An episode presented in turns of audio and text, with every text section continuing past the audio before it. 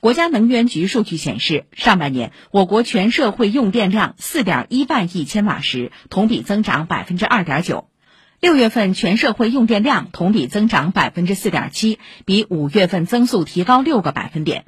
用电数据显示，二季度中国经济运行呈现恢复发展态势。前期受疫情冲击比较大的地区，六月份制造业用电量增速比五月份有较明显回升，如江苏、上海、吉林增速分别回升八点四、十四点一和十九点四个百分点。